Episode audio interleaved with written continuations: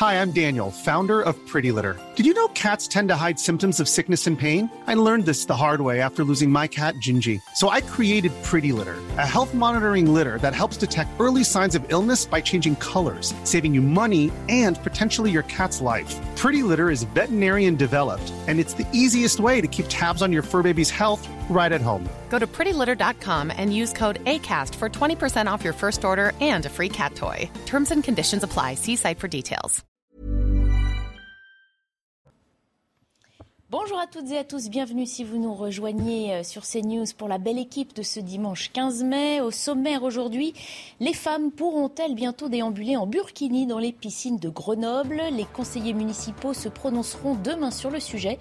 Le maire Europe Écologie Les Verts, Éric Piolle, veut modifier le règlement intérieur de ces établissements, ce qui pourrait permettre l'apparition de ce maillot de bain euh, couvrant porté par certaines femmes musulmanes. Ce week-end marque le lancement de nouvelles opérations anti-rodéos urbains. Ils ont augmenté de plus de 1000% ces quatre dernières années. Reportage dans quelques minutes à la poursuite de ces jeunes qui sillonnent les villes en deux roues au péril de leur vie et de celle des autres passants et autres automobilistes. La classe politique française est-elle machiste alors que l'on attend le nom de celle ou de celui qui succédera à Jean Castex? Edith Cresson, la première et unique femme à avoir déjà occupé le poste, se confie.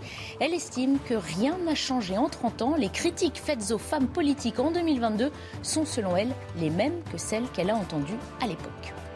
Et la Finlande annonce sa candidature historique à l'OTAN, conséquence directe de la guerre qui se poursuit entre la Russie et l'Ukraine. L'Ukraine qui, elle, a gagné l'Eurovision la nuit dernière, ou quand l'émotion euh, populaire s'invite dans la géopolitique. Au-delà de l'immense soutien du public et loin des paillettes, l'Ukraine continue de se battre et se prépare à des batailles décisives dans le Donbass. On y reviendra. On fait d'abord un point sur les principaux titres de l'information avec Laura Cambeau et on ouvre les débats. Au Pakistan, attaque suicide près de la frontière avec l'Afghanistan. Trois soldats et trois enfants ont été tués. Un kamikaze a fait détonner son gilet explosif au passage d'un véhicule de l'armée pakistanaise. L'attentat n'a pas été revendiqué, mais les talibans pakistanais sont très actifs dans la zone de l'attaque. En France, une deuxième femme va-t-elle être nommée à Matignon Edith Cresson, la seule à avoir occupé le poste de Premier ministre, lui souhaite en tout cas beaucoup de courage. Dans un entretien au journal du dimanche, elle fustige le machisme de la classe politique française. Il n'y a qu'en France que la question se pose, a-t-elle dit. Edith Cresson était restée moins de 11 mois à ce poste. Début du Grand Prix de France de MotoGP au circuit du Mans. Sur la première ligne de la grille de départ, l'Australien Jack Miller sur une Ducati et l'Espagnol Alex Espargaro sur une Aprilia et les deux Français Fabio Quartararo est sur la deuxième ligne, Johan Zarco sur la troisième. La belle équipe de ce jour est composée de François Bernard Huyghe. Bonjour. Vous êtes directeur de recherche à l'IRIS. À vos côtés, Georges Fenech. Bonjour. Consultant CNews. Nous accueillons également Christian Poutot. Bonjour, fondateur du GIGN, et Patrick Caram. Bonjour, à vous, vice-président LR de la région Île-de-France. On commence donc avec euh, cette question. Le Burkini va-t-il faire son apparition dans les piscines de Grenoble? Éric Piolle l'avait promis. Le sujet serait remis sur la table après l'élection présidentielle, avant l'ouverture des piscines municipales prévues mi-juin. Nous y sommes donc. Le thème figurera à l'ordre du jour du conseil municipal de demain. Les élus doivent se prononcer pour ou contre le nouveau règlement intérieur de ces piscines. On écoute les précisions euh, d'Inès Alicane avec Arthur Muriot. Le burkini sera-t-il autorisé dans les piscines municipales grenobloises? Le maire écologiste de la ville doit soumettre ce lundi une délibération au conseil municipal qui permettrait l'entrée en vigueur d'un nouveau règlement où le port de cette tenue de baignade intégrale serait permis. Éric Piolle évoque la loi de 1905. La loi de 1905 dit euh, d'abord liberté de conscience pour toutes et tous. Mmh. Euh, ensuite, l'État est neutre. Donc l'État, lui, euh, il se met à distance des religions. Et chacun peut exprimer son culte. Une annonce entraînant de nombreuses réactions dans l'opposition.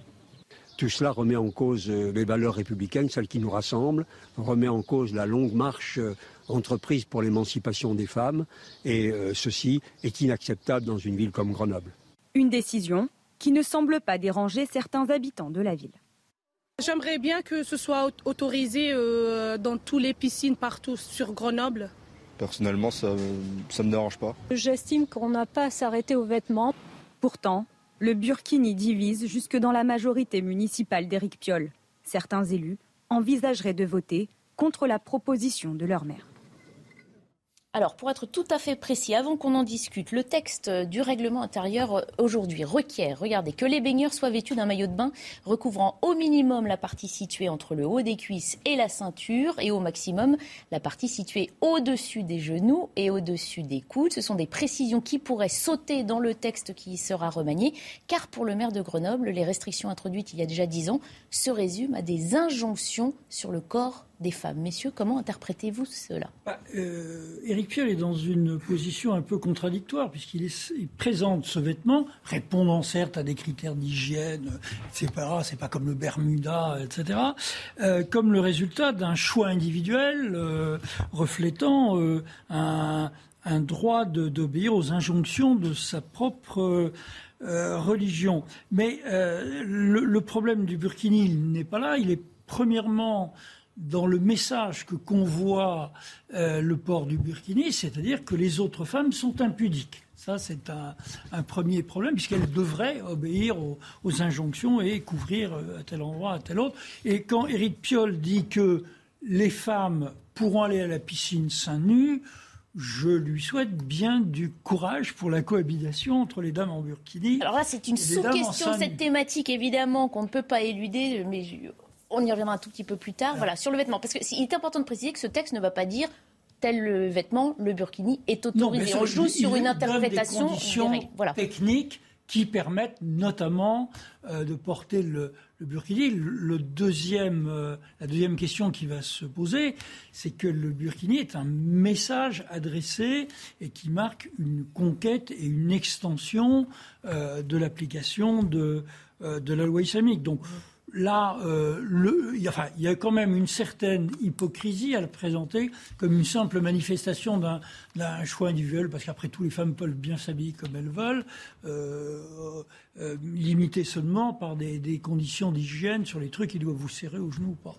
Alors on précise pour ceux qui ne le sauraient pas hein, que ce, burkini c'est donc un maillot de bain couvrant utilisé par certaines femmes musulmanes. Il est déjà d'ailleurs autorisé dans les piscines à Rennes et ce depuis 2018, Patrick Carré. Oui, en tout cas il n'est pas autorisé chez nous. Moi je veux vous dire que chez vous, c'est-à-dire dans nos, dans nos piscines et dans, et dans, nos plans de baignade sur nos îles de loisirs. Mhm. Quand nous sommes arrivés au pouvoir en 2015, Valérie Pécresse m'a demandé de créer la charte laïcité de valeur de la République. Je l'ai fait. Ça a été voté par le Conseil régional avec l'opposition de l'extrême droite, le RN, de, de la gauche, de l'extrême gauche. En tout cas, nous l'avons fait voter, puis je l'ai fait appliquer avec Valérie Pécresse sur toutes nos îles de loisirs. Interdiction du burkini. En réalité, au départ, on avait, dit, on avait mis des panneaux euh, baignade uniquement avec le, le, bikini et, et, en, maillot. Et en maillot. Et puis, vous avez des femmes qui venaient évidemment poussées par, par certaines structures, qui venaient nous tester et qui nous disaient ben, le burkini, ben, c'est un maillot on a dû mettre interdiction Burkini. Vous savez ce qui s'est passé? Le CCIF, le fameux CCIF dissous pour séparatisme en Conseil des ministres, nous attaque en justice. Évidemment, on l'envoie balader en lui disant bah, écoutez, arrêtez, euh, c'est non, il n'y aura pas de burkini sur nos îles de loisirs. Il ça pose des problèmes d'hygiène. Vous savez que ça pose réellement des problèmes d'hygiène. On ne vous permet pas de mettre des bermudas longs et on vous permet de mettre des burkinis. Où est la logique? Et puis, il y a des femmes qui voudraient se couvrir un peu dans les piscines parce que, voilà, elles ont un peu honte de leur corps. On leur dira non. Mais si c'est le burkini, c'est oui. Il n'y a pas de logique. Donc, on leur dit ça pose deuxièmement un problème euh, de, l'ordre public, puisque celles qui ne pourront pas avoir un autre, une autre tenue vestimentaire vont protester. Et puis le troisième élément, je vais vous dire, sur des îles de loisirs, quand vous avez des plans de baignade qui ne sont pas simplement les piscines, quand vous avez le burkini et que vous coulez, on vous repêche, le temps de vous repêcher, de vous mettre un défibrillateur, il faut retirer le burkini, eh bien, les secondes que vous perdez peuvent vous faire perdre la vie. Donc il y a des raisons objectives pour ça. Et puis moi, je veux vous dire, le burkini, ça n'est pas un précepte religieux. Allez demander au Maroc et en Tunisie pourquoi ils interdisent le burkini dans les piscines. Deuxième élément, vous savez, quand le burkini a été créé, c'est mon dernier mot, ça a été créé par deux Libanaises qui habitent euh, l'Australie elles l'ont créé pour gagner du fric. Et eh ben, elles ont réussi au-delà de toute attente. Ça n'est pas un précepte religieux. D'ailleurs, allez demander aux salafs s'ils veulent le burkini, c'est non. Alors, et, cela dit, pour les opposants, justement, le burkini, Georges Fenech, est une version aquatique du voile islamiste. Et il ne s'agit pas de liberté du corps des femmes ou de questions de société, mais là de questions politiques. Moi, je dirais que dans cette affaire, euh, comme souvent malheureusement, on nage en pleine hypocrisie. Vous avez entendu, euh, Patrick et François Bernard, ils sont passés à la fois de la question du, symbole religieux à la question de euh, la question de l'hygiène. Oui. Chacun, oui, d'accord. Vous voyez qu'on est en pleine hypocrisie. En pleine hypocrisie. Il faut savoir ce qu'on veut. D'abord, rappelons le droit. Qu'est-ce que c'est que le droit? Le droit, c'est que dans l'espace public, on peut euh, s'habiller comme on veut, sauf burqa, on ne couvre pas le visage, c'était la loi que nous avions votée, sauf le voile aussi à l'école. En dehors de ça, on peut s'habiller comme on veut dans l'espace public. Et je rappelle que la neutralité euh, en matière de laïcité ne s'applique qu'aux agents du service public. Si vous prenez l'exemple d'une mairie, euh, les agents qui sont guichets ne doivent montrer aucun signe religieux, donc mhm. pas question de, de voile ou quoi que ce soit. Par contre, l'usager du service public qui rentre dans une ou qui rentre au conseil régional chez Patrick Aram, il ne pourra pas l'interdire de rentrer avec un voile. Mhm. Parce que c'est contraire à la loi. Et d'ailleurs, je rappelle aussi que le Conseil constitutionnel en 2016 a annulé tous les interdits et les arrêtés municipaux qui interdisaient le burkini sur les plages, parce qu'on est dans l'espace public. Alors moi, je me demande si on ne doit pas sortir enfin de cette hypocrisie et euh, expliciter davantage ce que doit être, selon nous, la laïcité. Je pense notamment à tous les lieux privés ouverts au public. Il n'y a pas que les piscines alors. Il y a, euh, je ne sais pas moi, les stades, euh, les cinémas, les théâtres, les restaurants, enfin tous les lieux privés ouverts au public. Alors il faudrait faire une loi générale, un règlement général pour interdire tout signe ostentatoire religieux. Si on veut sortir de l'hypocrisie, c'est cette question-là qu'il faut poser. Est-ce qu'il faut qu'on aille jusque-là? Autrement, si vous abritez derrière uniquement des questions d'hygiène, etc., vous ne réglez pas le problème qui est le problème fondamental, et on le sait, on ne va pas se le cacher, c'est le problème du symbole de la soumission de la femme qui ne nous convient pas. On est d'accord. Christian Pourdeau. Non, mais je comprends tout à fait l'analyse de, de Georges. Je voudrais juste souligner le, le trait d'humour sympathique sur On nage en pleine hypocrisie. Ah oui, je, l'ai fait volontairement. Ah, mais je suis content parce que je trouve qu'on ne l'avait pas assez souligné, c'est important.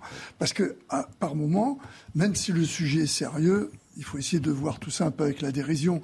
Mais ce retour d'une pudeur qui, comme le, soulignait Patrick, n'est pas du tout inscrit au niveau religieux, hmm. doit à un moment ne pas être présenté comme étant l'expression de, d'une d'un profond problème que qu'auraient certaines femmes par rapport à leur religion, puisque ça n'existe pas, ça a été imposé, vous, euh, Patrick l'a rappelé, d'une certaine manière comme un phénomène de mode à un moment. Mhm. Donc, soit on rentre dans le, ce jeu-là, et au nom des libertés, euh, on, met en place un système que je trouve pour ma part pervers, parce qu'on finit mhm. par plus parler que de religion, mhm. hein. soit effectivement on, on, prend une décision, on dit ben voilà, à la piscine, les, tenues réglementaires sont celles-là. Puis on reste là-dessus. Alors je voudrais qu'on écoute euh, juste un sujet, euh, justement, Éric Piolle, hein, qui était euh, invité de nos confrères d'Europe 1 à la mi-journée, parce que justement, lui invoque la laïcité, la loi de 1905 et la neutralité de l'État. Écoutez. La loi de 1905 dit d'abord liberté de conscience pour toutes et tous. Mmh. ensuite, l'État est neutre, donc l'État, lui, il se met à distance des religions, et chacun peut exprimer son culte euh, et ce qui est important, c'est que chacun puisse exprimer son culte et qu'il ne subisse pas de pression, ni pour l'empêcher d'exprimer son culte, ni pour le forcer. On ne peut pas continuer à maintenir des interdits. Moi, le combat féministe euh, m'est cher, euh, donc qu'on pousse pour que le corps des femmes ne soit pas sexualisé, ce soit pas un objet, et qu'on ne pose pas des interdits vestimentaires. voilà, c'est important. Voilà, alors justement, hein, ce sont les mêmes arguments finalement utilisés par l'un ou l'autre des deux camps. L'argument de la liberté, on, le retourne comme on veut. Mais on vit quand même dans une, euh, on voit, tout ça est quand même dans une certaine hypocrisie parce que, en effet, il n'y a pas de sourate du Coran qui disent que les femmes doivent se baigner en burkini parce qu'à l'époque du prophète, l'idée que les femmes se baignassent en compagnie d'hommes en slip dans des piscines n'était venue à personne. il n'y avait pas de piscine non plus. Il n'y avait pas de piscine non plus. Euh, si, si, il y avait déjà des piscines au, 6e siècle. Il y avait des oasis, mais pas de piscine. des, si, si. Ah, bah, bon, les Romains en avaient. il y avait des terres. Euh, les Romains en avaient. Ouais, mais bon, à l'époque de Mahomet, c'était le désert d'Arabie. C'était des territoires totalement dépeuplés. Il n'y avait pas de piscine, je vous le garantis. Il n'était pas au stade de l'évolution que les Romains mais, mais il, y, il y en avait, il y en avait à Rome. Mais euh, le, non, le, le problème est effectivement comment peut-on admettre qu'un un, vêtement reflète un choix individuel répondant à une obligation religieuse, et en même temps que ces femmes qui signifient aux autres femmes qu'elles sont, pardon, des ou des salopes parce qu'elles sont en bikini, se baignent au milieu d'hommes en slip. il me semble qu'il y a une certaine incohérence, que le, que le but du, du Burkini est de provoquer ce genre d'incohérence. Patrick Armin. Oui.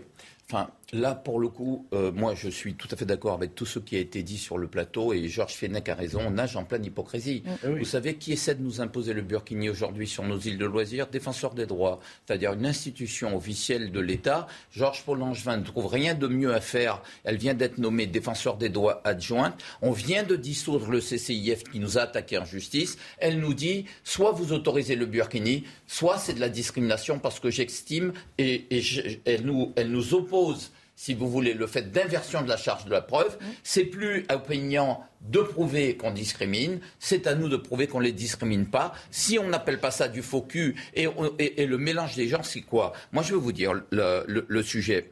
C'est que euh, on fait le jeu des islamistes en jouant à ce jeu-là et en en parlant comme le fait Eric Piolle. Pourquoi?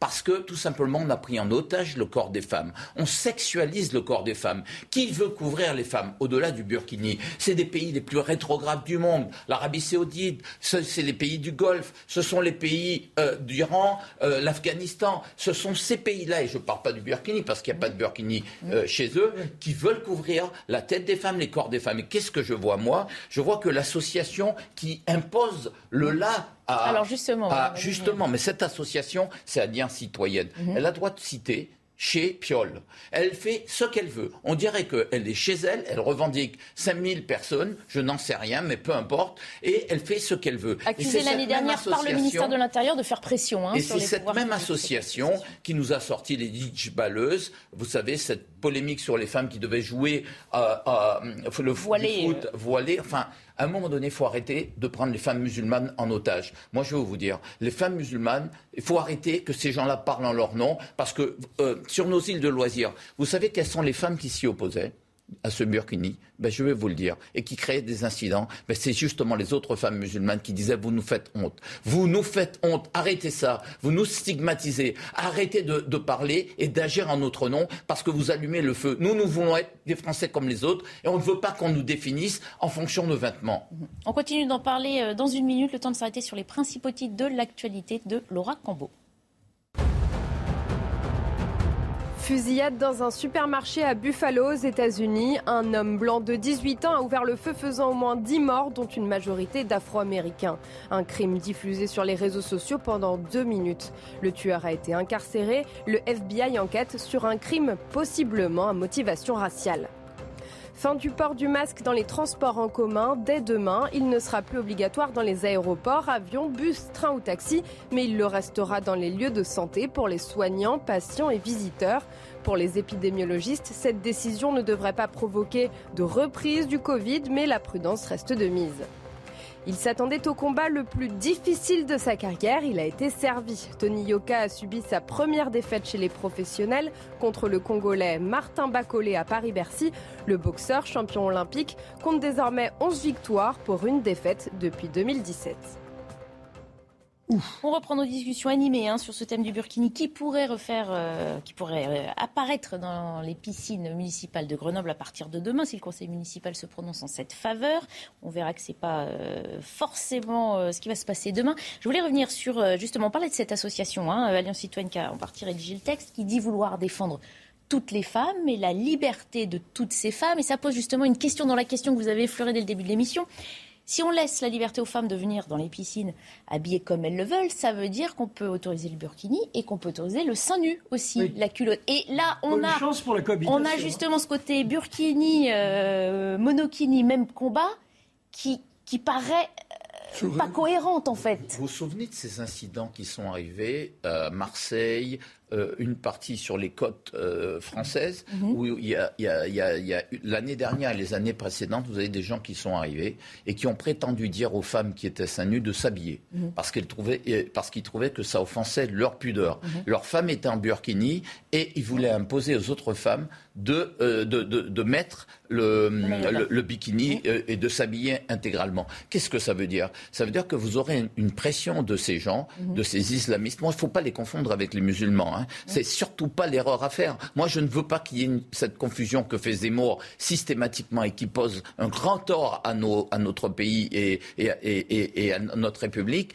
Il y a une grande différence entre euh, ces islamistes qui poussent et qui sont petit à petit euh, se sentent autorisés à imposer la religiosité. Mhm. Ce phénomène de religiosité contrainte, moi je l'ai vécu en Asie centrale. Vous savez, en Asie centrale, vous sortiez du Komsomol, de l'ex-Union soviétique. Eh bien, les femmes ont commencé petit à petit à se voiler. Pourquoi? Parce que les voisins disaient ah ta femme n'est pas voilée, elle va pas, euh, toi tu vas pas à la mosquée, ta fille ne fait pas ceci et cela. On vous surveille et on vous on vient frapper à votre porte et on vous impose d'agir suivant des normes. Il faut pas l'accepter en Ça crée des différences. Les femmes sont libres. Et puis moi, j'ai pas envie quand je regarde une femme de savoir si elle est musulmane ou pas musulmane. J'ai envie, c'est tout. Point. On n'a pas à le savoir. Ça, ça, doit nous être totalement indifférent. Conseil municipal demain à Grenoble hein, sur le sujet, entre autres, un sujet qui divise jusque dans la majorité justement d'Éric Piolle. Une dizaine d'écologistes envisageraient de voter contre la proposition de leur maire. Et dans le Dauphiné libéré, ils expriment leur inquiétude. Regardez un communiqué qui dit Nous mesurons les risques d'aggravation, de fragmentation sociale dont cette délibération est porteuse. Nous mesurons les risques d'isolement de notre ville dans un contexte de fragilisation de l'action publique où relever les défis de l'urgence sociale et climatique nécessite plus que jamais partenariat et coopération. Euh, ça veut dire qu'Éric Piolle est lâché par une partie de sa majorité, que c'est le, combat de trop qu'il aurait dû euh, éviter? Oui, et on en revient à nouveau à la question religieuse. On ne parle plus là de mmh. question d'hygiène. Hein. Donc le, vrai sujet, c'est pour ça que je dis qu'il faut arrêter l'hypocrisie, le vrai sujet, il est là. Mmh. Sauf qu'en je suis désolé de le dire, mais en l'état du droit actuel, on ne peut pas interdire. C'est comme ça. Désolé, hein, c'est moi qui le dis. On n'a pas les outils pour, c'est ce que vous dites. Tu ne peux pas interdire à une femme de rentrer dans ta mairie voilée. Dans l'état du droit mm. actuel. Mais dans nos villes de loisirs, elle n'entre pas en burkini. Disons-le. Je suis très clair là-dessus. Oui, mais et le défenseur des droits peut faire jouer ses des recours. À partir du moment qu'il le fasse, il nous accuse de discrimination. Il y aura un procès politique, je vous le dis. Valérie Pécresse est déterminée. Déterminée. On ne cédera pas un pouce de terrain. Patrick, un débat politique, ça se règle par un un problème politique, c'est vrai par un débat politique. Ah ben ça se règle par une loi. Et peut-être euh, eh ben peut faut-il légiférer. Alors justement, le Sénat avait porté un amendement, souviens-toi de ça, il y a quelques mois de ça. Pas été retenu. par qui? Maraciné à nous refuse de défendre, euh, d'accepter ah, et l'impose au gouvernement. Elle refuse d'accepter cet amendement qui aurait réglé la question. À force d'alimenter ça, on donne aux musulmans le sentiment qu'ils sont victimes et qu'on les pointe du doigt. Mais le problème, c'est que c'est l'inconséquence de la classe politique qui n'assume pas un certain nombre de valeurs. Il faut assumer ces valeurs-là et tu as raison, remettre les pendules à l'heure, une fois pour tout toutes, fixer les règles du jeu. je suis d'accord. Et je dis à Maracinano, elle a pris un grave euh, risque sur le, voile, notamment dans le sport, parce que ça crée des problèmes aujourd'hui dans nos clubs. C'est pas elle qui va le régler parce qu'elle va être virée. Quand on a interdit la burqa, mhm. dire euh, visage dissimulé, c'est pas sur des fondements religieux, parce que ça a été retoqué par le Conseil mhm. C'était sur le fondement de l'ordre public. Parce qu'on n'a pas, on ne peut pas se dissimuler le visage commettre un hold-up à ce moment-là, le visage dissimulé. Vous voyez, c'était sur des questions d'ordre, jamais sur des discriminations religieuses. C'est ça que je suis en train de vous dire. Donc sur ces questions-là, il faudrait alors que le législateur s'en saisisse véritablement et définisse les espaces dans lesquels on peut soit porter un signe ostentatoire, soit ne pas le porter. Voilà. Moi, vous ne m'avez pas demandé mon avis, mais je peux vous le donner. Je pense qu'effectivement, il y a l'espace privé ouvert au public qui devrait être une espèce de sanctuaire protégé de tout prosélytisme religieux. C'est mon mm. sentiment. Ça va très loin, ce que je vous dis, hein. mais je crois que c'est la seule manière de s'en sortir. une dernière réaction euh, à vous soumettre dans cette thématique, euh, la réaction de Lamia El Arage ce matin dans l'interview euh, politique de Jean-Pierre Elkabach. Moi, je regrette que euh, sur les questions euh, de, quand on parle de la question des droits des femmes, on la ramène à la question du burkini. Ce sujet, il est beaucoup plus global. Le burkini aujourd'hui, à mon sens, c'est un faux débat, c'est un faux nez qui vient cacher les vrais sujets. Et sur les questions des droits des femmes, pardon, parce que c'est de ça dont on parle, je crois qu'il est beaucoup plus important aujourd'hui de parler de l'égalité salariale entre les hommes et les femmes, de parler de la lutte contre les violences faites aux femmes, plutôt que de systématiquement ramener ce débat-là à celui que vous venez euh, d'évoquer. Voilà, ce que vous avez tous résumé euh, aussi. On pourrait dire aussi qu'il est plus urgent de lutter contre le chômage pour la paix. Enfin, ça ne veut pas dire grand-chose. Non, mais, non, elle a, non, non, pardon, elle, a, absolument raison. Non, non, mais elle a absolument raison. On a un, mm. Mm. pouvoir, enfin une majorité écologiste au pouvoir à, Grenoble. Et au lieu de s'attaquer au problème du réchauffement mm. climatique, au lieu de s'attaquer à, un certain nombre de sujets importants dans sa ville, la délinquance, les rodéos urbains, ah y, compris sous ses fenêtres, le maire, lui, il n'a pas l'air d'être gêné par les rodéos qui gênent sa population. il fait quoi? Ben, il trouve en fait un sujet pour détourner l'attention des gens sur ses échecs. Et ça, ça me pose un véritable Alors, sauf que ça, c'est son excuse à lui aussi. il dit justement, ce n'est pas un vrai sujet. On vient, c'est anecdotique pour moi. N'est pas m'enquiquiner sur cette thématique-là. Pourquoi il le soulève? Mais il le soulève évidemment parce qu'il sait que ça va faire polémique. Il le soulève parce qu'il est à la recherche de, la de notoriété. Il le soulève parce qu'il a échoué à Grenoble. Il échoue dans l'ordre public. Moi, je passe à Grenoble. À une époque, pardon, à l'époque de Carignan, euh, je pense qu'on vivait un peu mieux, on circulait un peu mieux, les choses étaient un peu plus fluides à Grenoble. Aujourd'hui, c'est un enfer, Grenoble. C'est devenu un enfer. Pas, pas le seul. Et, je dis, Alain Carignan, l'ancien maire de Grenoble, oui, qui est aujourd'hui dans l'opposition, qui s'offusque. Nous ont, euh, nous ont servi comme ça des problèmes, souvenez-vous. Euh, la critique contre le Tour de France, le sapin de, Noël. Le sapin de Noël à Bordeaux, les crèches, les, repas à Lyon, plus de viande, etc. Donc, si vous voulez, c'est une spécialité aujourd'hui de ces grands-mères, parce que ce sont des grands-mères, hein, c'est Lyon, c'est Grenoble, c'est Bordeaux, et qui nous ont euh, surpris, décontenancés même par des... Il n'y a pas, de Je pense que pour eux, l'écologie, c'est l'étiquette écologiste, c'est tout sauf la réalité, c'est-à-dire qu'ils ne s'occupent pas de, l'essentiel et que c'est finalement des focus de première parce qu'ils s'occupent d'autres sujets pour ne pas parler de l'essentiel. Eh, Moi, je vais juste dire une chose. Je vais dire juste une chose. Chez nous, aux Antilles, nous avons euh, ce qu'on appelle les chantés Noël. C'est des cantiques de Noël, c'est-à-dire tirés de la Bible, mais chantés. Et ça fait partie de nos traditions, figurez-vous. Mhm. Eh bien, ces cantiques de Noël, nous en avons fait avec Valérie Pécresse en concours. Et tous les ans, nous le faisons sur quasiment une grande partie des communes en Ile-de-France, y compris des communes dirigées par les écolos. J'aurais aimé qu'un écolo s'avise d'interdire à une association antillaise de, de faire ces cantiques dans sa commune. On aurait vu. Parce que c'est vrai qu'à l'époque, on nous disait, notre, notre opposition, ouais, mais c'est une atteinte à la laïcité. Moi, j'ai entendu Jean-Luc Mélenchon en Martinique parce qu'ils voulaient le vote des Martiniquais et des Guadeloupéens dire c'est formidable, c'est la culture. Voilà, le débat est tranché, c'est la culture. Je leur dis ne vous avisez pas à toucher à l'identité euh, de nos concitoyens parce qu'ils ne l'accepteraient pas au-delà des Antillais. Allez, on poursuit les débats, on passe à un autre sujet, euh, celui des rodéos urbains, justement, vous avez évoqué euh, dans vos propos, Patrick Caram. Une page de pub et on revient sur le plateau de la belle équipe. À tout de suite. 14h30, euh, dans un instant, nous entamons notre deuxième débat sur la lutte contre les rodéos urbains qui ont fortement augmenté ces dernières années. On s'arrête d'abord sur les principaux titres de l'actualité de ce dimanche avec Laura Cambo. La Finlande officialise sa candidature à l'OTAN. Le parti au pouvoir doit se rendre en Suède en vue d'une probable adhésion commune des deux pays. Une initiative prise suite à l'attaque russe contre l'Ukraine. Ce serait un bouleversement pour les deux pays nordiques historiquement non alignés. Vladimir Poutine a mis en garde le président finlandais. Ce serait une erreur selon lui. En Chine, Shanghai annonce une réouverture par étapes des commerces, une réouverture progressive qui commencera demain. Face à sa pire flambée épidémique depuis deux ans, la Chine a confiné la capitale économique depuis avril. Après un deuxième mois de confinement, des habitants se montrent excédés par cette politique zéro Covid. Et en France, déjà assuré du titre, le PSG retrouve sa force de frappe et renoue avec la victoire. Les Parisiens se sont imposés nettement 4-0 hier à Montpellier, but de Kylian Mbappé et de Angel Di Maria doublé de Lionel Messi, son premier en Ligue 1. L'entraîneur du PSG, Mauricio Pochettino, s'est félicité. Nous avons fait un match complet. Mieux lutter contre les rodéos urbains, c'est une demande du ministère de l'Intérieur à la police et à la gendarmerie. Et ça commence ce week-end. Selon Gérald Darmanin, plus de 3000 infractions ont été relevées l'an dernier. Et les condamnations liées à ces courses de deux roues ont augmenté de 1400% en 4 ans. Depuis vendredi, donc, les forces de l'ordre ont multiplié les opérations euh, anti-rodéo. Michael Chailloux et Jean-Michel Decaze ont suivi euh, l'une d'elles dans la ville de Nantes. Regardez. L'opération débute au centre de supervision urbaine de la métropole nantaise.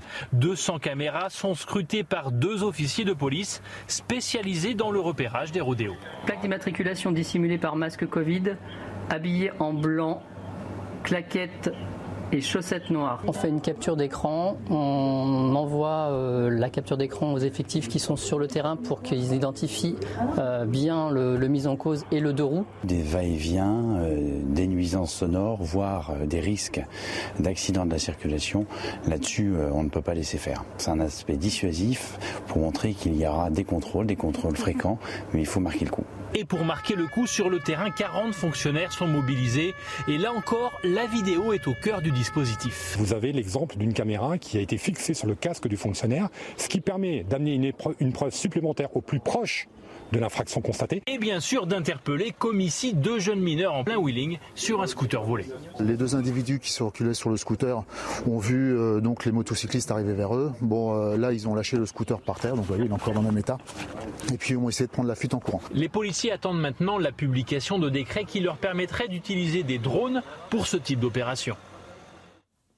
Christian Proto, ça fait des mois, des années hein, qu'on parle de ces rodéos urbains. On a parlé beaucoup ces trois derniers jours de l'insécurité du quotidien, dénoncée dans la cité Caliste à Marseille, à Villejuif hier, euh, où les habitants euh, dénoncent l'inefficacité des pouvoirs publics. Les rodéos urbains rejoignent cette thématique-là. On a l'impression, ces habitants ont l'impression que rien n'est fait les opérations se multiplient. Est-ce qu'on a de bonnes chances d'aboutir? Est-ce qu'on a donné les bons outils aux forces de l'ordre pour mieux lutter contre ces Alors, les outils, les forces de l'ordre l'ont maintenant. Ce qui n'était pas le cas, il faut le dire. Euh, les textes ont commencé à être mis en place, je pense, euh, je le dis sous contrôle, de genre 2018, il me semble. Donc, quand on voit le nombre d'interpellations, le nombre de véhicules saisis et tout, il y a, un vrai travail qui est fait il faut bien se dire que ça correspond quand même à un phénomène sociologique. Mhm. Euh, cette espèce de besoin d'adrénaline, de concours entre les jeunes, euh, pour ceux qui, euh, qui, ont, qui, sont intéressés par un autre cinéma, c'est ce que retraçait La Fureur de vivre mm. en 58 dans, dans, un film américain. Donc le phénomène en lui-même n'est pas nouveau. Le problème, c'est comment maîtriser ce phénomène mm. sur euh, le fait qu'une certaine jeunesse n'est pas encadrée ou, ou s'encadre elle-même à travers des phénomènes de bande, mm-hmm. de compétition entre bandes, avec en plus un outil nouveau qui est l'image, ou sur les réseaux sociaux, on, se passe. Euh, euh, on se met en valeur, ouais. On se met en valeur. Euh. Alors, il y a ce phénomène, il faut bien sûr intervenir avec les problèmes que l'on connaît. La problématique de l'arrestation dans ces conditions est pas simple. Mm-hmm. Dieu merci, jusqu'à présent, on n'a pas eu de, gros soucis. On est à, je ne sais plus, presque 3000 interpellations. C'est quand même beaucoup. Euh, et plus de condamnations surtout aussi, hein, c'est ça, ça, qui change. voilà. Et il y a donc une réactivité au niveau policier et juridique, mais le phénomène ne semble pas euh, cesser. Mmh. Et en plus, ce qui est un peu plus embêtant, c'est qu'il passe également au niveau des véhicules. Il y a des rodéos sauvages qui sont faits en campagne, les gens se, se retrouvent, ils font des, un peu comme dans la fureur Donc pas seulement des deux roues, des, quatre roues, des, voitures. Des véhicules, des voitures. Voilà. Alors, en plus, des fois même encadrés par euh, des gens qui euh, font des repérages pour trouver la zone. Ils se donnent rendez-vous. Euh. Ils sont de plus en plus organisés. C'est pour ça que les forces de l'ordre devaient l'être elles aussi. Mais... Créer des espaces, pour, un peu comme on a fait, rappelez-vous, avec les, les skates euh, qui ont été une grosse nuisance à un moment, les skateboards mhm. également, avec des lieux.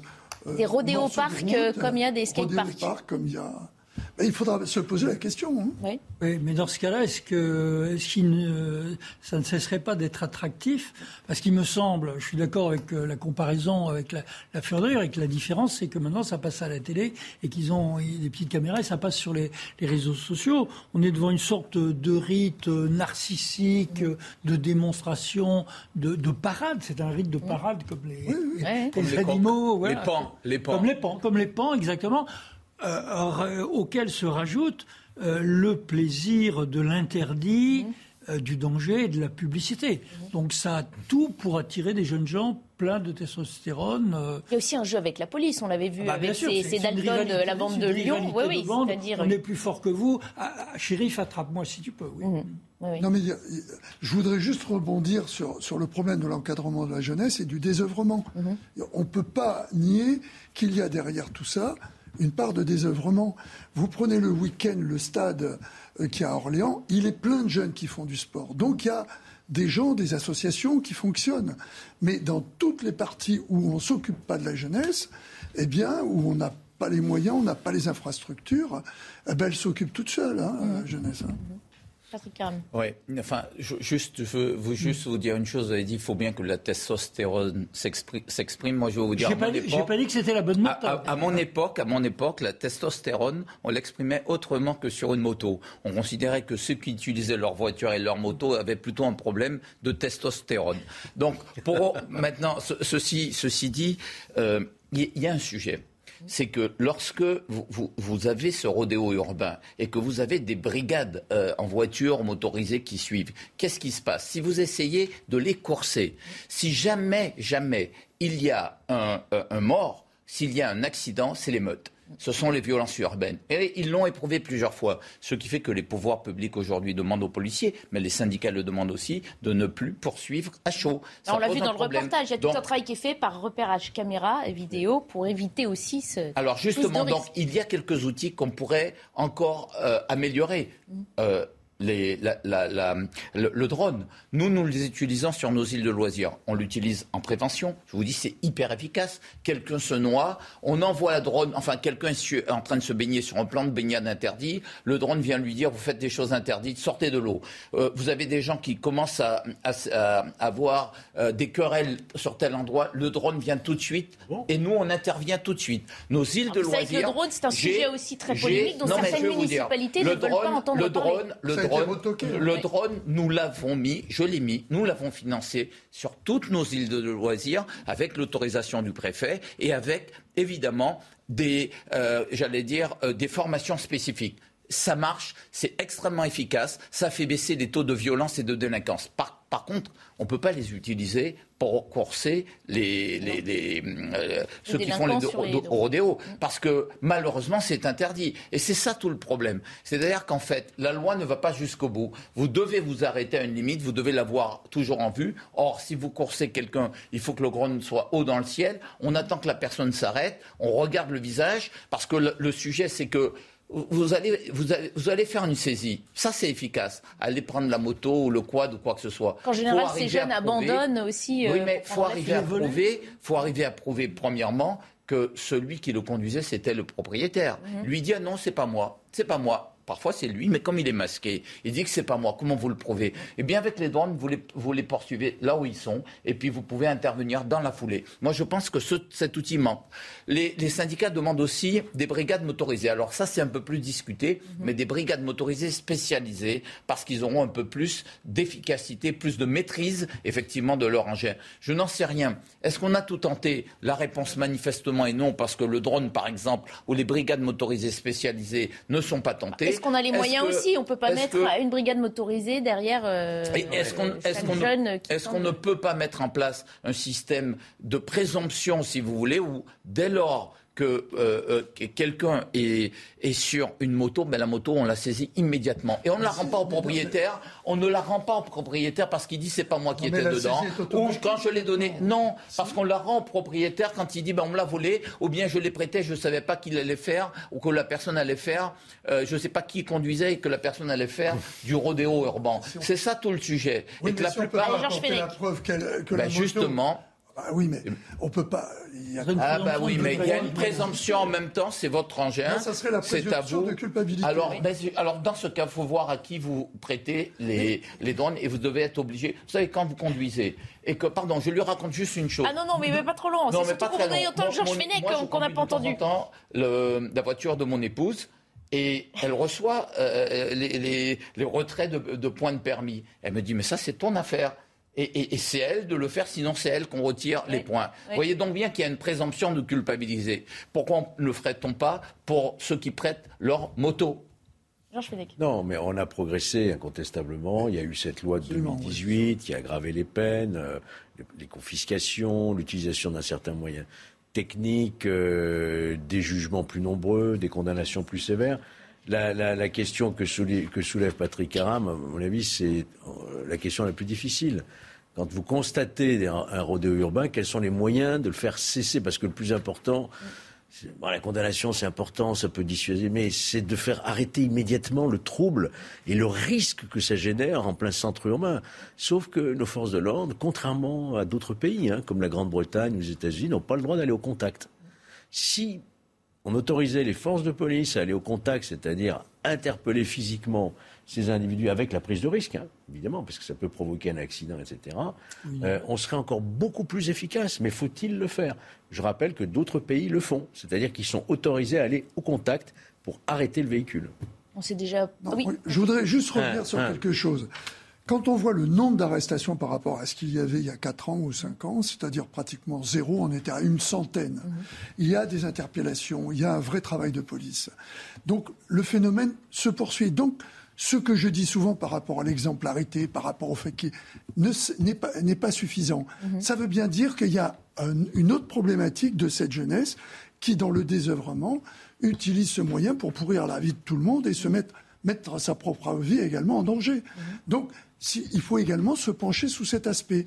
Sinon, si on continue à travailler en aval, savoir s'il faut des équipes spécialisées en moto, les entraîner et tout ça, pour des gens qui font du bruit, qui mettent en, vie la, en danger la, vie des autres et la leur. En, danger la vie d'autrui et la leur.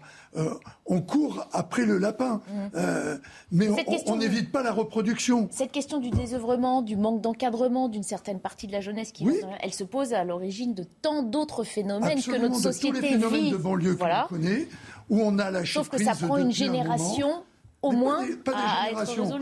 Déjà, si on pouvait l'arrêter sur une génération, ça serait bien. Mmh. Ce que je, je, veux dire, pour avoir connu ça, pour avoir été boy scout, avoir encadré, avoir une salle de judo, il y a tout un tissu qui doit être maintenu. Je sais que les mairies font des efforts. Je sais que le volontariat existe dans ce pays, dans notre pays, mais il ne faut pas quand même nier le fait qu'il y a beaucoup de zones où on a lâché prise complètement, à commencer par les commissariats. Et je ne parle même pas du tissu administratif dont le citoyen moyen a besoin, où on le renvoie sur un téléphone, taper un, taper deux. Donc il y a, quand même tout un tas de problèmes qui, en aval, donnent ce que l'on trouve insupportable et sur lequel, effectivement, il faut agir mais qui démarre d'un problème qui, démarre beaucoup plus en démarre dans la famille et à l'école. je, suis tout à fait d'accord. Pense que des... on a parlé de la répression, elle est absolument indispensable. S'il n'y a pas de répression, on ne peut pas y avoir euh, de, et de sanctions, parce qu'il faut qu'il y ait une sanction qui arrive avec euh, un, outil que l'on euh, qu'on va réquisitionner, la moto, le quad, etc. Mais par contre, effectivement, il faut qu'on mette en place des outils de prévention. Mais vous savez, le mouvement sportif, il joue un rôle extrêmement important. C'est le dernier grand mouvement qu'il y a. Les scouts, malheureusement, sont un peu en perte de vitesse, comme tous les grands réseaux d'éducation populaire et de jeunesse. Les syndicats qui avaient formé toute une classe, toute une génération de jeunes aujourd'hui, on les voit plus tellement. Les écoles, les maîtres d'école n'ont plus l'autorité qu'il y avait avant. Qu'est-ce qui reste aujourd'hui mm. Qui incarne l'autorité Qui incarne la droiture Qui incarne le droit chemin Eh bien, les clubs. Moi, je considère qu'on ne fait pas assez. Nous, à la région, avec Valérie Pécresse, on a multiplié par 8, mais il faut dire la vérité, le budget sport. Et pourquoi on l'a fait Mais pourquoi on l'a fait On l'a fait parce qu'on considère que cet outil-là est extrêmement important. Ah, c'est dommage que Valérie Pécresse n'ait pas fait la meilleure sport à la présidentielle pour pouvoir appliquer ce que vous avez mis en place en Ile-de-France. Mais je veux dire une dernière chose. Moi, il y a une question je ne veux pas tomber dans, si vous voulez, l'espèce d'excuse permanente. Mhm. C'est parce qu'on est pauvre qu'on fait, qu'on va mettre des bombes. C'est pas ce que tu as dit. Euh, le boy scout que tu es, mais s'efface derrière l'ancien grand policier que tu as été. Mais c'est parce qu'on est gendarme, gendarme, pardon, militaire, grand militaire. Euh, c'est pas parce qu'on est pauvre qu'on qu'on va mettre des bombes. C'est pas parce qu'on se sent discriminé qu'on devient des gens pour, pour la, qui sont des dangers pour la République. Moi, je considère qu'à un moment donné aussi, il faut qu'on arrête de donner des primes à mhm. ceux qui le font. Vous à une époque, il y a eu tout un recrutement dans les quartiers des plus durs. Et aujourd'hui, on continue encore à envoyer en vacances qui ben, les, types les plus turbulents dans les quartiers. Vous les envoyez. Ben, tous les réseaux aujourd'hui de jeunesse qui envoient en vacances au bord de la mer et ailleurs, et envoient en vacances des gamins, certains d'entre eux, je ne dis pas tous, heureusement, mais certains d'entre eux sont profilés pour dire on va les éloigner des quartiers le temps euh, des vacances, comme ça, ça va être un peu plus tranquille. Moi, je ne dis pas de prime à, à, ce genre de turpitude. Allez, on s'arrête une minute sur le rappel des titres de l'information de ce dimanche avec Laura Cambo et on abordera la page politique de nos débats. Premières élections législatives au Liban depuis le début de la crise. Un soulèvement populaire a été déclenché en octobre 2019 pour exiger le départ d'une classe politique accusée de corruption et d'incompétence. Ce sont pourtant ces mêmes forces politiques traditionnelles qui devraient l'emporter, ont prévenu les experts. En Corée du Nord, 15 nouveaux décès enregistrés trois jours après l'annonce du premier cas de Covid-19. Au total, 42 personnes sont décédées, tandis que 820 000 cas de fièvre ont été signalés. La propagation de l'épidémie dans le pays pourrait être dramatique. Le système de santé est l'un des pires au monde. Il manque de médicaments et d'équipements essentiels. Il s'attendait au combat le plus difficile de sa carrière. Il a été servi. Tony Yoka a subi sa première défaite chez les professionnels contre le Congolais Martin Bacolé à Paris-Bercy. Le boxeur, champion olympique, compte désormais 11 victoires pour une défaite depuis 2017. Allez, on reprend nos débats dans la belle euh, équipe. Il y a exactement 31 ans, Matignon accueillait la première femme première ministre de son histoire. C'était le 15 mai 1991, sous le second septennat de François Mitterrand. Édith Cresson entrait en fonction à l'heure où le nouveau gouvernement se fait attendre et où les pronostics vont bon train quant au profil euh, qui remplacera bientôt euh, Jean Castex. La seule Française à avoir déjà occupé le poste s'exprime dans le JDD et elle fustige au passage le machisme de la classe politique française. C'est la question qu'on se pose maintenant. On aborde, d'abord euh, les précisions que nous apporte Elisa Lukavski celle qui a été la seule femme à avoir dirigé un gouvernement en France il y a 30 ans, ne comprend pas qu'on s'interroge sur le genre du futur chef du gouvernement. Le fait qu'il n'y ait qu'en France que la question se pose est à mes yeux scandaleux, euh, déclare-t-elle, prenant les exemples du Royaume-Uni ou encore de l'Allemagne avec Margaret Thatcher et Angela Merkel, deux femmes ayant exercé le pouvoir pendant plus euh, d'une décennie. Alors que 74% des Français souhaitent qu'une femme soit nommée à Matignon, Edith Cresson admet que le problème, eh bien, il vient des politique. Ce n'est pas euh, le pays qui est machiste, c'est sa classe politique. J'ai exercé de nombreux mandats, je n'ai jamais eu le moindre problème avec les électeurs. Pour l'ancienne Première ministre, si aucun président n'a nommé une femme à la tête du gouvernement depuis elle, c'est que le faire serait prendre un risque car elle concède que ce poste est très difficile et que les femmes font plus l'objet d'attaques euh, que les hommes. Et quand on demande à l'ancienne et unique première ministre en France quel conseil elle pourrait donner à celle qui pourrait être nommée à Matignon, elle répond Je ne donnerai aucun conseil, je lui dis simplement qu'il lui faudra beaucoup de courage. Voilà pour les conseils euh, d'Édith Cresson, peut-être la future euh, prochaine première ministre de la France. Messieurs, la classe politique française est-elle machiste? Ah, euh, moi, je réponds oui. Mais alors là, pour le coup, oui, oui et oui. Oui, alors on finit le tour de table et après on se justifie. Non, je veux dire, c'est le discours que tient Edith Cresson depuis 30 ans. Mmh. Euh, Vous diriez non? Elle n'est pas si machiste que ça la classe politique Non, si elle le dit, ça doit être vrai. Ah d'autant plus qu'elle critique principalement son propre parti. Donc j'aurais tendance à croire ce qu'elle dit euh, dans cette affaire. Il est très possible que la classe politique soit beaucoup plus machiste que. Georges Fenech et Christian Proto, juste réponse à la question. Je veux bien vous répondre, mais il faudrait d'abord que vous me disiez qu'est-ce que vous entendez par machiste.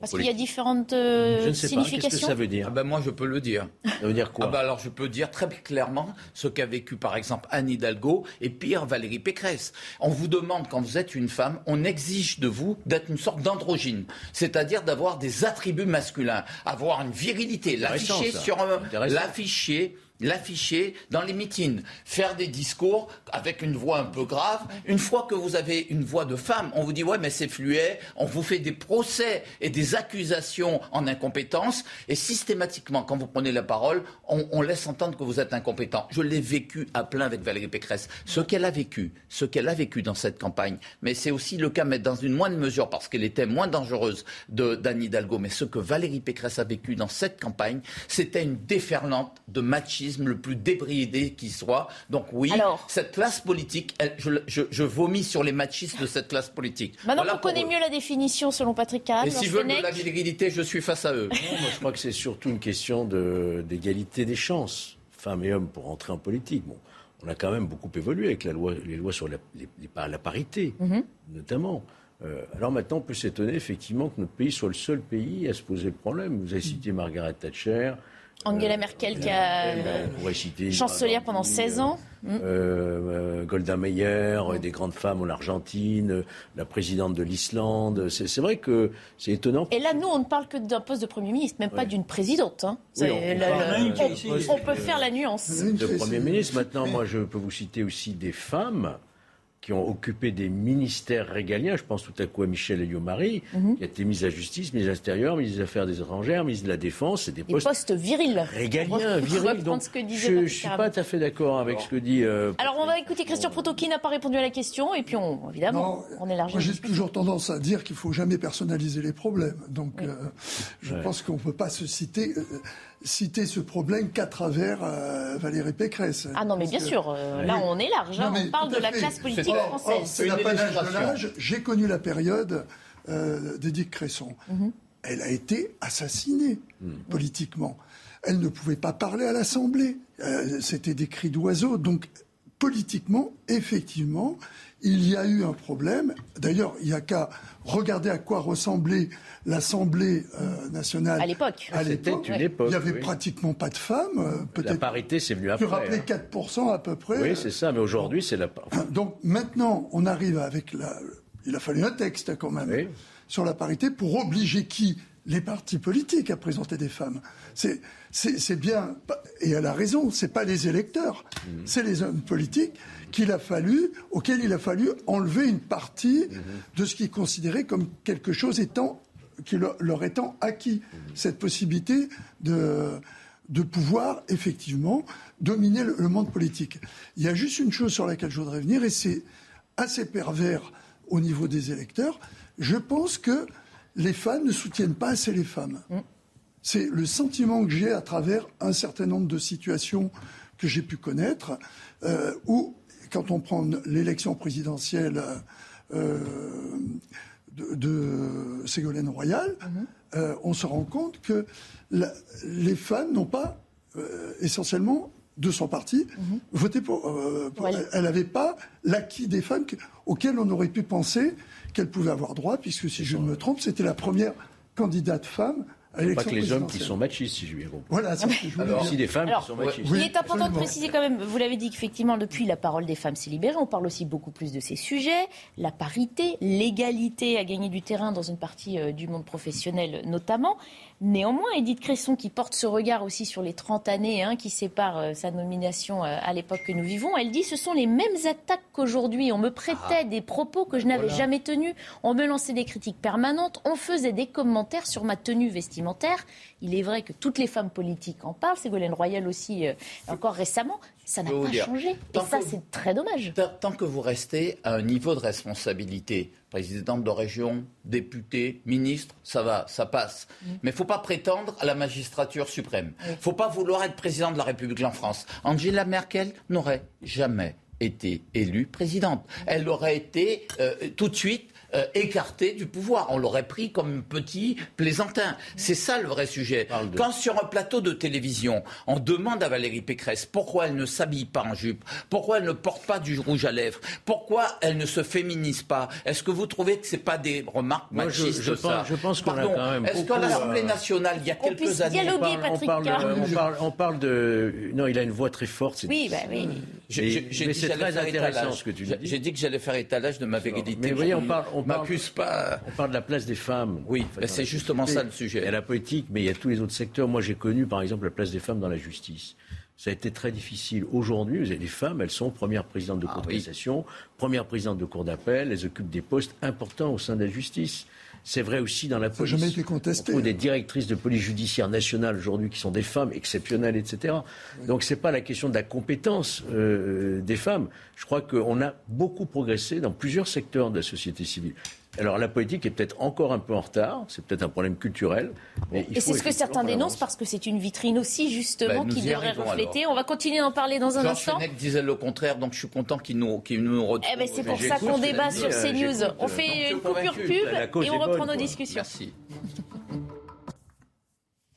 Bientôt 15h sur CNews et sans doute aussi chez vous. Bienvenue si vous nous rejoignez. On va poursuivre les débats. On parle de cette euh, classe politique française. Est-elle machiste? Pas de femme première ministre depuis 30 ans en France. Ça changera peut-être dans la semaine, on verra ça. On s'arrête d'abord une minute sur le rappel des principaux titres de l'information de ce dimanche avec Laura Cambeau. À Abu Dhabi, Emmanuel Macron s'est entretenu avec le nouveau chef de l'État des Émirats arabes unis, Mohamed Ben Zayed. Objectif de la visite, rendre hommage au précédent président, le cheikh Khalifa Ben Zayed, décédé vendredi à 73 ans. Le président français devrait revenir à Paris dans la journée. La nomination d'un nouveau Premier ministre, suivi de celle du gouvernement, est attendue en début de semaine. Fin du port du masque dans les transports en commun dès demain. Il ne sera plus obligatoire dans les aéroports, les avions, les bus, les trains ou les taxis, mais il le restera dans les lieux de santé pour les soignants, patients et visiteurs. Pour les épidémiologistes, cette décision ne devrait pas provoquer de reprise de l'épidémie. Le stade de Nice a respecté hier une minute d'applaudissement à la mémoire d'Emiliano Sala, footballeur argentin mort en 2019 dans un accident d'avion. Trois jours plus tôt, une musique avait choqué le football français. Une partie des supporters de l'OGC Nice avait lancé un chant ciblant l'ancien attaquant de Nantes. Qui pour remplacer euh, Jean Castex Le suspense continue. Vous le savez, le président de la République a déjà dit il y a quelques jours hein, qu'il avait fait son choix. On attend juste qu'il nous le dévoile officiellement. Ça devrait intervenir dans la semaine. On a sondé les Français. Qui veulent-ils? Quel genre de profil? Un homme ou une femme? Écoutez leur réponse. La question est très difficile. À vrai dire, euh, tout reste question de compétences. Donc euh, si c'est une femme, euh, on va l'accepter. Si c'est un homme, idem. Mais la meilleure des choses serait de mettre la personne efficace. Ça m'est égal, tu veux quelqu'un de qualité. Quelqu'un de compétent, que ce soit une femme ou un homme. Bon, je préférerais peut-être que ce soit une femme, mais si elle est aussi compétente, à ce moment-là qu'un homme. je pense, que, ça sera une femme qui sera capable d'aller euh, d'aller de l'avant aussi. Mais j'ai une préférence pour les hommes. Je suis pas un, amoureux de la parité à tout prix, hein, donc, euh, mais euh, je veux des gens compétents aux places qui sont importantes. Voilà, ça c'est une réponse qui fait plaisir, homme ou femme, on veut quelqu'un de compétent, évidemment. C'est le bon sens qui parle, le bon sens des Français, voilà, c'est tout. Hein. moi je crois, pour, simplement pour ajouter, une femme ne doit pas imiter un homme. Une femme reste une femme on n'imagine pas une femme, euh, effectivement, moi je n'imagine pas en tout cas, euh, faire des effets de tribune avec des coups de menton, des poings levés, ça c'est des attributs un peu masculins. Mhm. Mais les femmes ont d'autres attributs, je dirais, de, d'autorité naturelle. Une Margaret Thatcher, elle était d'une fermeté incroyable dans ses prises de décision. C'est ça qu'on attend d'une femme. Vous connaissez la, la citation de Françoise Giroud? L'égalité homme-femme sera atteinte quand on embauchera une femme incompétente. Euh, oui, d'accord, d'accord. Vous voyez, vous êtes un peu machiste aussi. Oh là là, pour une fois je taquine. Non, mais c'était un vrai débat, le bon effectivement. Sens des Français qui ce que tout le monde veut, de la compétence. On veut quelqu'un de qualité. Alors, est-ce que ça nous ferait plaisir que ce soit une femme? Oui. Hmm? Ça serait une nouveauté. Ça changerait aussi. Ça ne même pas être l'essentiel. Hmm. C'est quand même son profil politique bien qui est le plus important. Et pour le moment, je ne comprends pas très bien, mais ceci est un autre débat. Ah, bon. Alors écoutez aussi ce qu'en pense Nadine Morano. Elle était l'invitée du grand rendez-vous euh, CNews Europe 1, Les Échos, ce matin. On lui a posé la question la classe française est-elle machiste? Écoutez. Oui, c'est vrai que dans la classe politique, il reste encore beaucoup de machisme sur lequel il faut lutter. Euh, avoir une femme à Matignon, pourquoi pas? Mais c'est surtout pourquoi faire. Euh, quelle sera sa feuille de route Quelles seront ses actions Quelle sera la politique à mener En fait, euh, ce qu'attendent les Français, c'est pas tant de savoir si ce sera une femme ou un homme, c'est de l'efficacité pour leur pouvoir d'achat. Euh, et je constate une chose en matière de sécurité aussi, les Français attendent beaucoup. mais je constate une chose, c'est que dans notre pays, tout est à l'arrêt au niveau gouvernemental. Alors voilà, un petit tacle au passage pour euh, l'action du, gouvernement. Euh, on précise au passage, puisqu'on parlait d'Edith Cresson, qu'elle n'est restée que 11 mois au pouvoir, mais qu'elle avait été quatre fois ministre auparavant. Tout ça pour relever ces questions de, compétences. Hein. D'ailleurs, quand on voit, euh, je ne vous demande pas de pronostic pour les nominations éventuelles à venir de la semaine, mais les noms qui reviennent le plus souvent pour une future éventuelle première ministre, regardez, Elisabeth Borne, ministre du Travail, ministre des Transports, ministre de la Transition écologique, Marisol Touraine, qui fut ministre de la Santé, ou Catherine Vautrin, secrétaire d'État à l'intégration, puis aux personnes âgées et ministre délégué à la cohésion sociale. Là aussi, on parle de profil. Non seulement ce sont des femmes, au-delà de leur genre, ce sont des femmes impliquées en politique et compétentes qui restent bien le, le plus important. Oui, mais pour Emmanuel Macron, ce qui compte aussi, c'est l'obéissance au, Dieu suprême, c'est-à-dire sa, propre personne. Ce que Emmanuel mais Macron... ministre est nommé par le chef de l'État. Non, mais bien sûr, mais vous avez des ministres qui ont de la personnalité, dont on sait très bien que la politique qui sera conduite peut-être ne remplira pas toutes les cases que le chef de l'État souhaite, et beaucoup de chefs de l'État en font leur, en prennent leur parti. Nicolas Sarkozy, dans son deuxième euh, dans la deuxième partie de son quinquennat, a accepté que François Fillon prenne des libertés. Moi, je l'ai vécu en tant que délégué interministériel. Euh, euh, François Fillon, c'était lui et c'était à Matignon que se faisaient les arbitrages, les rimes interministérielles, alors que pendant la première partie, on avait toujours un conseiller de l'Élysée qui pesait et qui prenait la décision. alors pour revenir sur les trois, les, trois les trois portraits, pardon, hein, sur les trois portraits que vous avez montrés, c'est la, la, grande différence, c'est que les deux premières, soit Marisol Touraine ou Isabelle Bonne sont des femmes de gauche, venues de la gauche, mhm. alors que Catherine Vautrin est une femme de droite, de droite qui, a assumée, et qui a été vice-présidente de l'Assemblée nationale de droite. Mhm. Et là, il y a un choix, euh, indépendamment du fait que ce soit des femmes, il y a un choix politique. Bien sûr, un arbitrage que devra faire les. Bien sûr, quel est l'intérêt au résultat de l'élection Absolument. Évidemment. Pardon. Non, non, en supposant que, ce, que le, la pétrance soit ce te soit, soit sur la liste. Ah oui, ça, évidemment. Parce qu'il nous avait tous surpris, Emmanuel Macron, avec la précédente nomination de mm. ses ministres, ses mm. premiers ministres, hein, mm. qui s'y attendaient, qui auraient parié un copec à la fois sur le premier qui avait été nommé et le deuxième. Donc là, par rapport aux deux précédents, rappelle-toi, que ce soit Édouard Philippe ou Jean Castex, ils venaient de la droite. Oui, bah, tout à fait. La gauche. Non, mais d'accord. Alors moi, moi, je considère que tu peux ne pas avoir tort pour une raison simple. C'est que la France aujourd'hui va être confrontée à plusieurs problématiques sociales. Ça va se jouer dans la rue. Le troisième tour va se jouer dans la rue et ça va commencer très vite. Après, sans doute, les législatives, peut-être après les vacances. On aura un sujet lié à l'inflation, un sujet lié à, à, l'insécurité. Donc, il faudra effectivement que le premier ministre ou la première ministre choisie et la la martingale et réussissent à remplir toutes ces conditions-là. Le vrai sujet pour Emmanuel Macron aujourd'hui, ça n'est plus de durer de regagner une élection. Emmanuel Macron a fait de la politique dès son premier quinquennat et le premier jour de son quinquennat. Le vrai sujet pour Emmanuel Macron aujourd'hui, eh bien, c'est de rentrer dans l'histoire de France. Lui, il, il a déjà fait ce qui est un pari impossible et il n'arrête pas de le répéter à, tout bout de champ, c'est-à-dire qu'il est le premier hors période de cohabitation à avoir été réélu. Ce qu'il veut maintenant, c'est rentrer dans l'histoire, mais pour rentrer dans l'histoire, il faut qu'il assainisse la France, il faut qu'il fasse baisser le chômage, il faut qu'il fasse baisser les tensions sociales, il règle la question de l'islamisme, la question de la sécurité. Chef du gouvernement. vous avez bien compris dans quel sens il pèse. soit il continue à faire des coups politiques, soit il décide d'avoir et d'endosser le vrai habit de chef de sujet, Patrick de Gaulle et d'aller euh, mettre la France sur de bons rails. Pas qui de Gaulle. Allez, il nous reste 12 minutes. Je vous ah, propose qu'on enchaîne avec l'actualité internationale puisque la Finlande a officialisé sa candidature à l'OTAN tout à l'heure. Une réunion euh, doit suivre avec euh, la Suède en vue d'une probable demande d'adhésion commune de ces deux pays. Écoutez le président de la Finlande qui s'est exprimé à l'issue de cette conférence de presse. Je voudrais souligner ici le caractère fonctionnel de la démocratie finlandaise. Les gens ordinaires ont leurs opinions. Il y a des partis politiques, un gouvernement, le Parlement. Ils ont montré à quel point la démocratie finlandaise est forte. Grâce à cela, nous avons aujourd'hui un jour historique.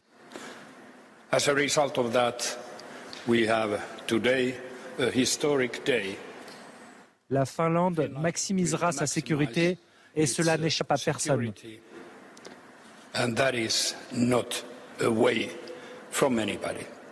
François Bernard journée historique parce que c'est surtout la fin de cette neutralité hein, historique, même si elle a eu plusieurs facettes, évidemment.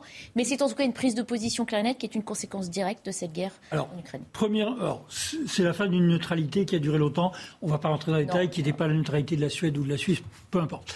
Euh, c'est d'abord un très grand changement de l'opinion euh, finlandaise en un temps euh, extraordinairement bref. Ça, il y a la Suède qui a un profil un peu similaire qui suit. C'est un pays qui a, je crois, 1300 kilomètres mhm. de frontière avec la Russie.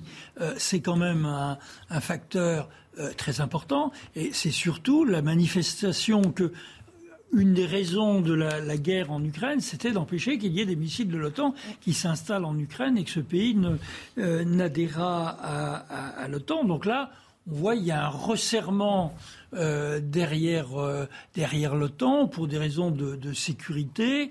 On retrouve une ligne défense de l'Occident euh, qu'on avait un peu oubliée depuis la guerre froide et qui se fait au bénéfice de l'OTAN et moins, me semble-t-il, au bénéfice de l'Union européenne, même si on a donné des papiers à Zelensky pour une inscription dans l'UE. Je me demande si c'était le moment de faire cela franchement. Oui. Euh, rappelez-vous quand même, un des objectifs de, cette opération militaire spéciale, c'était effectivement d'empêcher l'Ukraine ah d'entrer dans l'OTAN. Et là, tout d'un coup, mhm. on a la fin de la finlandisation, justement, la Finlande qui rentre dans l'OTAN. Vous avez entendu ce qu'a dit euh, Poutine, c'est une erreur. Une erreur, ça se traduit comment en termes de sanctions? Il a déjà coupé, je crois, l'électricité. L'électricité, mais la Finlande, dit qu'elle bon, pourra s'en passer facilement car c'est. Non, mais ce que je suis en train de vous dire, c'est je me demande si on rentre pas dans une forme d'escalade. Ah bah oui. Parce ah bah, le ton se durcit. Euh, quand, Kennedy menace de l'arme nucléaire, c'est parce que Khrouchtchev amène veut amener ses missiles à Cuba. C'est-à-dire à la, à, portée des États-Unis. Et là, on est en train finalement d'alimenter ce fantasme euh, russe d'un OTAN agressif en disant tout à coup, voilà, la Finlande va être protégée par, va rentrer dans l'OTAN. Euh, sans doute c'était intéressant, mais est-ce que c'était le bon moment? Euh, Dix secondes simplement, il faut écouter le discours de Lavrov qu'il a prononcé, je ne sais plus si c'était hier, euh, qui présente la Russie comme menacée d'une guerre hybride et totale euh, par des pays hystériques, russophobes et impérialistes. Hein. Euh, donc, au moins dans, le, dans, ce discours géopolitique et idéologique, oui, là, il y a une escalade et une montée de la, la, la, crainte de la Russie, pardon, qui sent cette clé. Non, mais on ne peut pas renverser la charge de la preuve. Mmh. L'agresseur, c'est Poutine.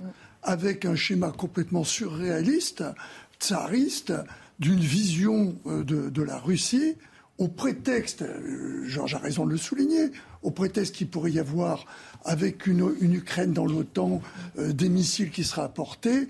Mais qu'est-ce qu'on devrait dire, nous, avec Kaliningrad, qui est quand même en Pologne, et, dans laquelle ils, reconnaissent, ils disent, ils nous ont menacés d'avoir des missiles qui pourraient taper euh, les grandes capitales européennes.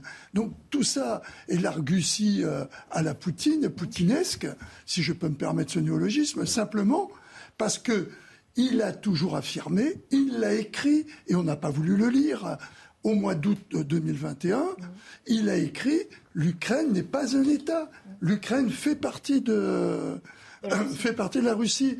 Et si vous allez jusqu'au bout, et il faut toujours lire à travers l'histoire, les Finlandais, ils se souviennent qu'en 1939, ils ont été envahis, on leur a annexé une partie de leur territoire. La guerre de l'hiver. Euh, et euh, profitant euh, du, pacte germano-soviétique, Staline en a profité pour faire la guerre et à spolier la Finlande. Donc que la Finlande est, une réaction pour dire je vais me, me faire protéger, et c'est là que peut-être l'OTAN n'apparaît pas assez comme étant une organisation de défense et que peut-être le mot devrait apparaître dans. On en parle de plus en plus ces dernières semaines. Hein. Remettre euh, défense dans. rappeler ce qu'est l'OTAN mhm. et ne puisse pas, au prétexte tel que le peut l'avoir, ou Lavrov, qui est, qui est la voix de son maître, ou Poutine, le dire on veut nous agresser. Je redis ce que j'ai dit d'entrée de mon propos on ne va pas retourner à la charge de la preuve. Au départ, l'agresseur, c'est Poutine. Alors, l'agresseur, c'est Poutine, mais euh, les Russes, c'est pas notre, le peuple russe, c'est pas notre ennemi. Il faut faire très attention à ça. C'est un peuple européen. Euh, si jamais il y a une déflagration sur notre continent qui va se poursuivre sur nos territoires, c'est pas les Américains qui en paieront le prix. C'est nous, ce sont nos pays. Il faut l'avoir en tête. Nous devons tout faire après pour essayer de retisser des liens avec ce grand peuple russe, parce que Poutine n'est pas éternel. À un moment ou un autre, Dieu arrivera soit à lui ouvrir les yeux, soit à les lui fermer. Donc, Poutine n'est pas éternel. Retisser des liens, Emmanuel Macron se targue d'avoir toujours cultivé ce lien et de ne pas l'avoir coupé encore pour Il faut le continuer. Deuxièmement, deuxièmement, moi je vais vous dire, cette, opération-là a deux conséquences. D'abord, ça remet la Turquie au centre du jeu. Vous savez qu'il faut une unanimité euh, dans l'OTAN pour qu'un pays. La Finlande et la Turquie se sont parlé hein, eh ben, tout à l'heure. Alors moi je vous dire, la Turquie, faiseur de paix, angélique et tout, c'est faire bon marché de ce qu'ils ont fait dans le Haut-Karabakh, les drones tueurs sur les Karabatsi. Allez demander aux Arméniens ce qu'ils en pensent. Les Turcs, c'est des assassins. Le pouvoir turc, Erdogan, c'est un assassin. Quand il envoie des djihadistes, quand il finance d'abord en Orient des djihadistes, quand ensuite dans le Haut-Karabakh, il envoie 2000 djihadistes. Excusez-moi, c'est pas un ange. On va angéliser la Turquie qui, a fait, qui, a fait, du chantage, qui a fait du chantage à ces migrants, qui a fait du chantage avec l'Union européenne. Troisièmement, c'est les Américains. Souvenez, Macron avait dit il y a quelques années de ça, un an de ça, l'OTAN est mort. L'OTAN est mort, mais enfin, non seulement l'OTAN n'est pas mort, mais la défense européenne que l'on voulait à l'intérieur de l'OTAN, peut-être pour après vouloir une défense propre européenne, est morte. Mhm. C'est la défense européenne qui est morte. L'OTAN et les Américains reviennent en premier plan. Oh, alors, un exemple pour convaincre, pour convaincre mon, ami, un seul exemple. Euh, l'avion qui aurait dû naître d'une coopération, l'avion qui aurait dû naître une coopération entre les Allemands, les Français et d'autres pays européens, cet avion de combat, eh bien, ne verra pas le jour parce que les Allemands ont préféré acheter des avions américains. nous sommes aujourd'hui totalement sous la coupe américaine. Le gage de schiste, ils rêvaient de nous le vendre, ils nous le vendent. Ils vont nous vendre leur, leur, pétrole, ils vont nous vendre on va devoir leur blé. à un moment donné, qu'on réfléchisse à ce qu'on veut vis-à-vis des Américains. juste après le flash chafaud de Laurent Cambo.